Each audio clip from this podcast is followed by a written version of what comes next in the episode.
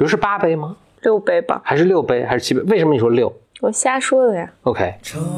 市匆忙，我总迷失方向。路上行人神色慌张，我内心冰凉。Welcome to another episode of Blow your mind，两个人的公路播客。大家好，我是峰哥。我是简丽丽。你美丽微笑，香香的味道就把我融化掉。我的今天 BM 要聊些什么呢？今天我们继续讲峰哥小本本的一些东西啊。开始前，我先讲一个 BOM community 的新闻，一个 community news，就是咱们现在 Bimers 组织了很多地域群和兴趣小组群。呃，兴趣小组群有人工智能群啊，有这个学习年报群啊，有这个美妆群啊，等等等等。呃，所以大家在申请在微博上申请入群的时候呢，也可以介绍一下自己的城市或者自己的兴趣，这样我们各个小组的组长拉你入群。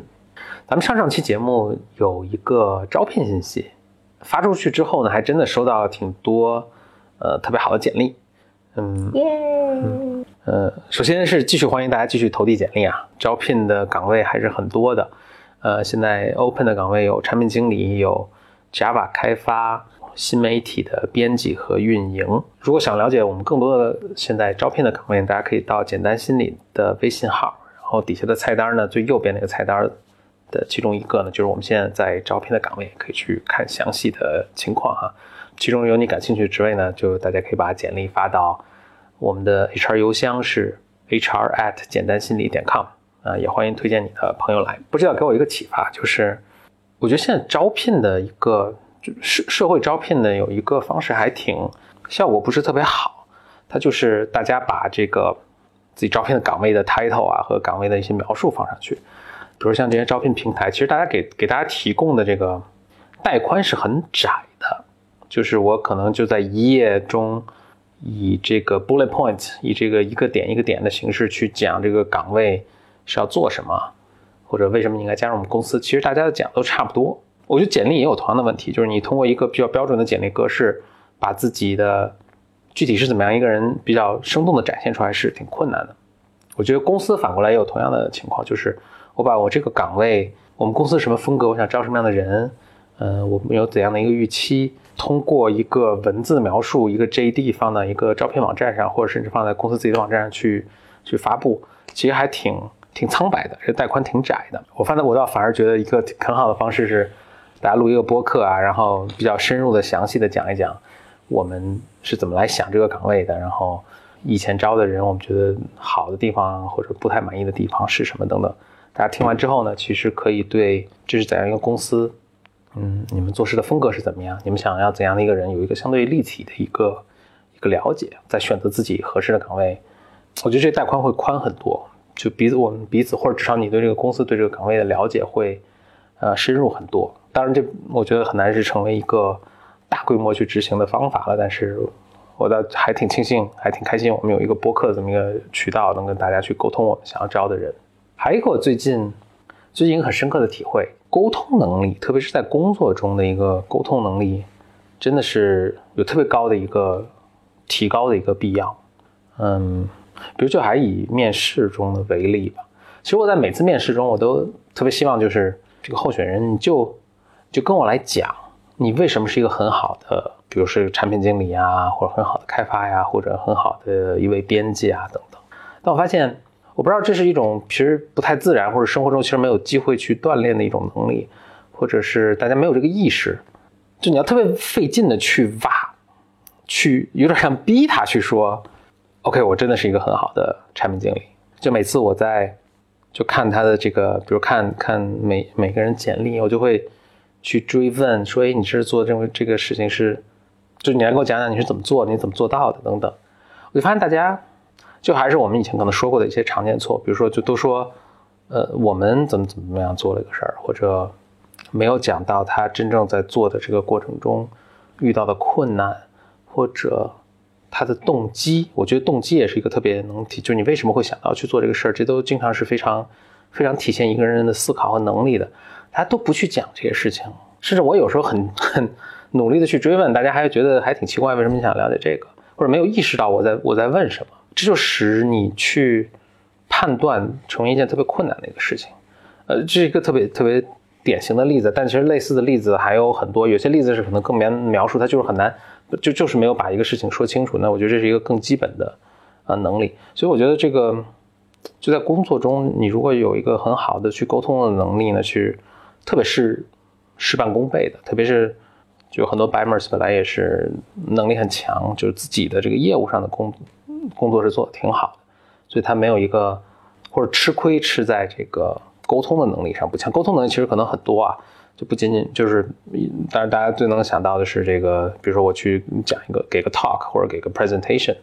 但其实你日常跟同事的去沟通啊，你跨部门的去沟通啊，你跟客户去讲一些事情，当然这全部是挂在一个沟通的一个能力的这把这个大概念下面。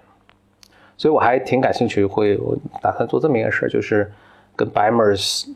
嗯、咱们组织一个一个像 workshop，有一个报名的 Bimer 来讲一下，来他就来讲一个 presentation，然后呢，我们现场会有一个录像，然后录完之后现场就回放，然后大家会给他一些 feedback，给他一些 comments，呃，这是我打算会在做的这个事情。呃，其实我现在已经在在微博上开始招募大家愿意来报名。呃，这个这个我们做这个活动呢，将会是在呃北京，会在会挑选一个周末。如果你感兴趣参与呢，啊、可以发送邮件到咱们 BUM 的邮箱，就是 BUM Club at outlook 点 com，然后邮件的标题呢写上报名分割 workshop。邮件里面呢，你可以啊、简单介绍一下自己的学习和工作的一个背景。也可以讲一讲你想，如果你是想要进行呃分享，就是你来做这个 presentation 的话，你可以讲一讲，啊、你的这个 presentation 内容会是什么？我希望就咱们把这个 presentation 的时间控制在二三十分钟，呃，讲讲你的 presentation 的内容是什么，讲讲你目标的听众，你的 target audience 是什么。我举些例子啊，比如可以是你的同事，可以是你的客户，可以是一个 VC，比如说你想去说服别人投资你，等等这些都可以啊、就发送邮件来。然后呢，我们有足够多人报名呢，我们就可以来在北京开展这个活动。然后再跟大家分享两个好，我觉得挺好玩的事儿吧，都是跟科学有关。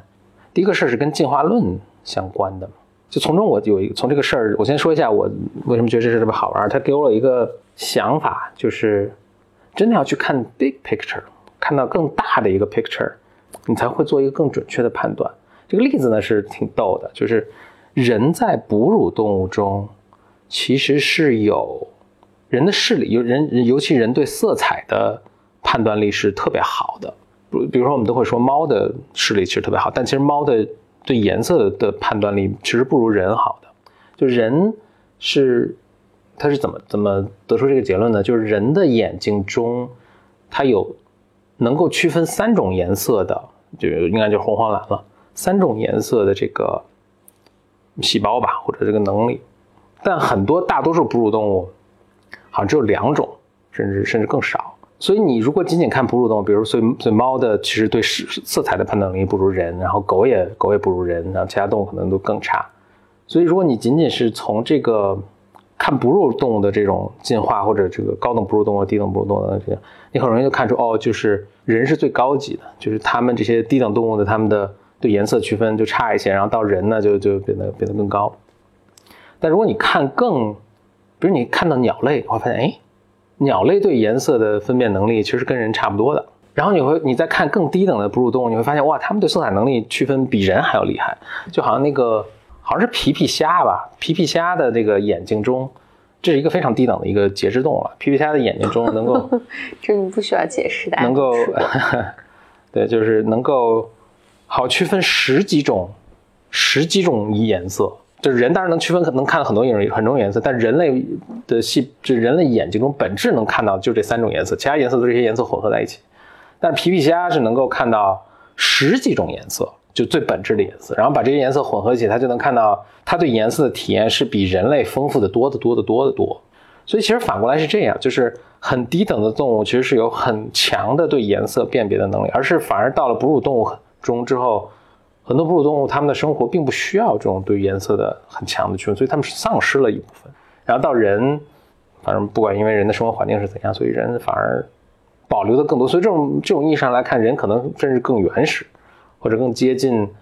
在这个在这个颜色这个区分的维度上更接近低等的低等动物。我觉得这是一个特别有趣的一个一个现象，就是你如果只看哺乳动物的话，你会错误的得出结论，就是哎，人类的这个进化的方向是往这个越来越高的分辨颜色的能力去进化，然后人是站在这整个进化链条的最顶端，就对颜色的识别。但实际上，你看到你在看到更长、更宏观的这个整个生物的进化过程中，其实完完全不是这样。我好像以前听说，就是猫看东西就是颜色很少。对，猫看东西好像是，好至少是没有人人类颜色那么鲜艳，但是它强的是在它在黑暗中，这个这个是比人类强很多的，说号称是人类六倍，但是我也不知道这怎么计算出来的。它可能还能看到一些我们看不到的东西。呃，反正在黑暗中它是能看的比我们清楚太多了，所以它对对一个明暗的很多哺乳动物都是这样，对明暗的辨识是特别强，但是其实它们对颜色反而不是那么强。咱们理论也是，就是比如猫去抓老鼠。尤其它在黄昏啊什么时候去，它它的颜色可能不重要，它就是只要看一个什么地方动，它就去抓就完了。但人类因为以前要人要摘水果吃，因为水果很多都是像猫很很多很多动物是可能哈，它看不出水成熟的水果跟比如不成熟的水果，甚至跟树叶之间的颜色的区别，但它们看全是一个颜色。嗯，所以那在这种情况下，你去抓一个成熟的果子吃，可能就很困难了。嗯，但不像人呢，还有很多一些高等灵长动物，因为我们要吃水果，所以我们对这个。水果变色了，那是分辨的特别清楚。嗯，最后讲一个很有趣的，这是跟数学有关的。终终于来到一个有趣的，其实是跟更准确说是跟统计学有关。我对这个东西吃惊的是，我没没料到这种这种现在看起来非常基础的，就是初中高中就会学习到的，呃，统计学的这个知识或者科学实验的进行的方式是。很最近才才被发才被创造出来的，是准确说，在差差不多是在一九二几年、一九三几年，所以就一百年前而已。我非常吃惊，因为一百一百多年前，爱因斯坦相对论都已经提出了，怎么我们对统计学的理解还这么落后啊？大家就听听是这个是怎么回事。我先给你讲个故事，我先或者先先问一道题吧：喝咖啡是先放咖啡还是先放牛奶？换句话说，你是把咖啡倒进牛奶里，还是把牛奶倒进咖啡里？或者？Who cares？就 Who cares？嗯，反正我是把牛奶倒进咖啡里。OK，反正把牛奶这这我就描述一下这两个操作。牛奶倒进咖啡呢，是一种反正可能更现在更常见的做法，就是你先把这个咖啡倒在杯子里，然后呢，你旁边可能一小杯牛奶，你可以把它倒进去，也可以把它把它不倒进去的。那还有一种喝法呢，可想而知，很自然的就是你先把牛奶倒进咖啡里，可能就没多少了，就是你让牛奶沉在底下，然后再把热咖啡。倒进去，对吧？这是两种操作上的顺序的不同。我我很好奇，第一，我为什么要这么做？第二，就是我为什么要？Why do I care about this？OK，就是咖啡是他们文化的这个国家里，这是一个特别严肃的事情。啊，哦，那就跟豆腐脑是咸的还是甜的？啊，对，就是就是咖啡，咖啡是有一个正确的喝的方法的。OK，那这个故事发生在呃，我我记得不准确，但差不多一百年前，所以就可能一九二几年，在英国。有一位呢，数学家，他有天他邀请他的同事来喝咖啡，我忘记他是怎么操作，他可能是先把牛奶先把牛奶倒进去，然后再倒的咖啡，把这咖啡给他们同事喝。其中有一位女士说：“这个咖啡我没法喝。”那就很诧异，说：“你怎么那么粗鲁无礼？”这个女士说：“有强迫吧？因为你倒的顺序倒错了，嗯，是应该先把。”先倒点咖啡，然后再把牛奶倒进去。你由于你倒错了，所以你已经毁了这杯咖啡，所以我没法再喝了。嗯，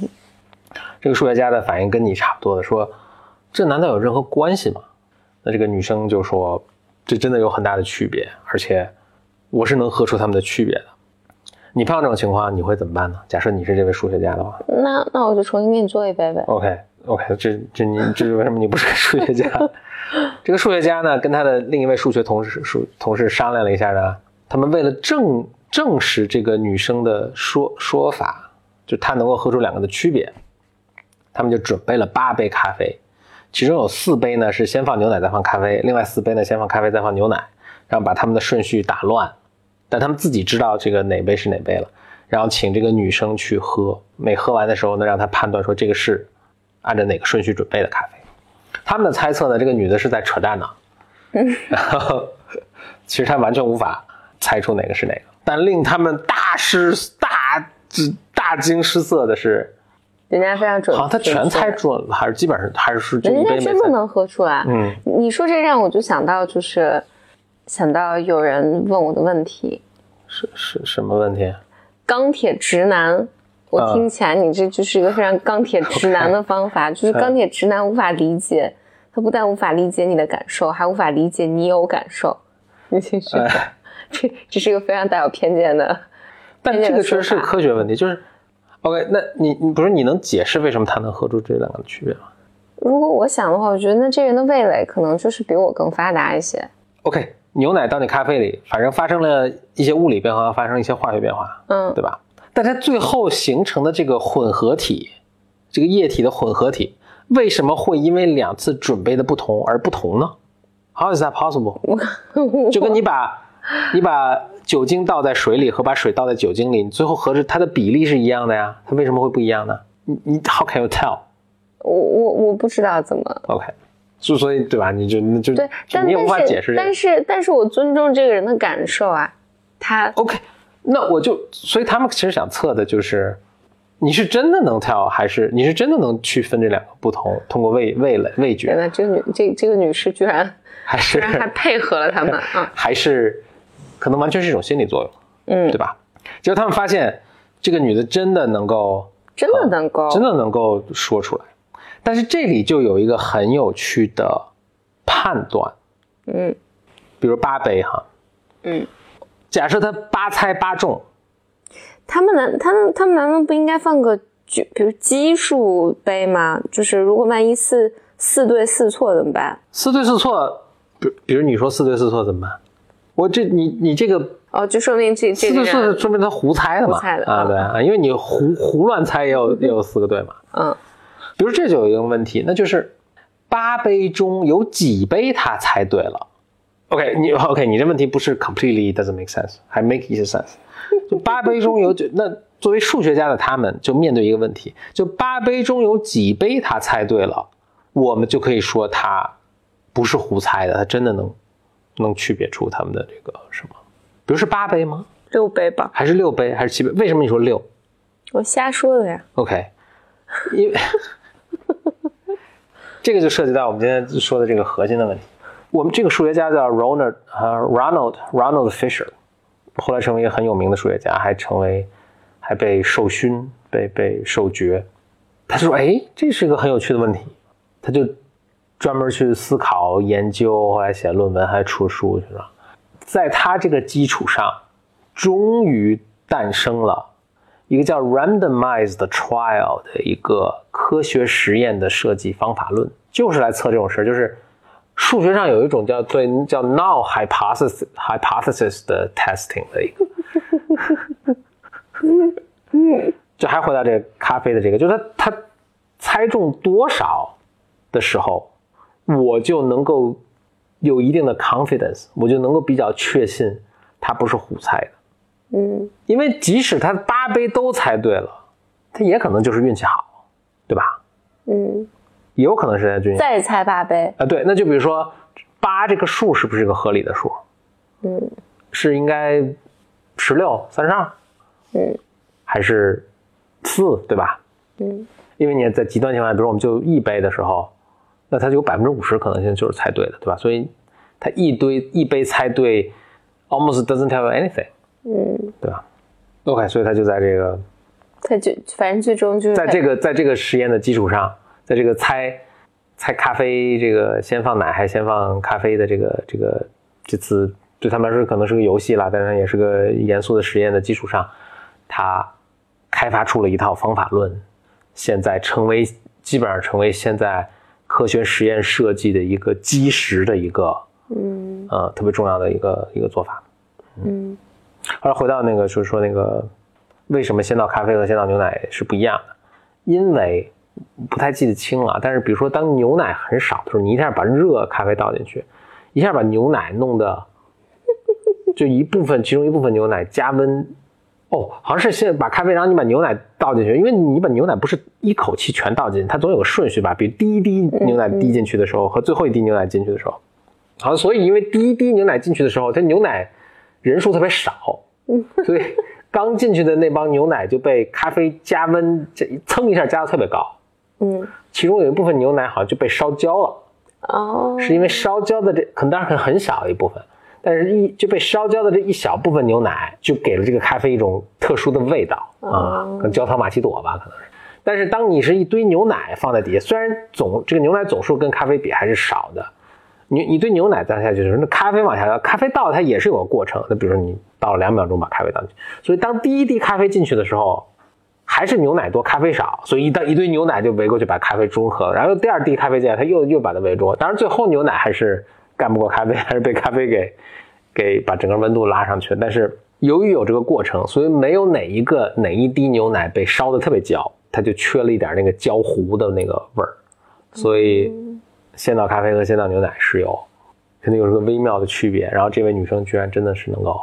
能够品尝出来，虽然她当时也说不出个所以然，嗯，但是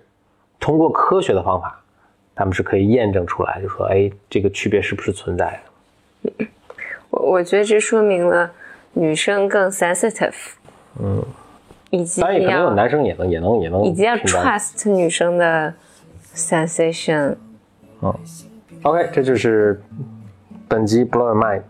峰哥小本本，欢迎大家给我们来信，给我们节目提问。来信的邮箱是 bymclub at outlook 点 com。谢谢收听，我们下集再见。嗨。我的骄傲已不再重要说一声你好紧张不得了。你的脸上写满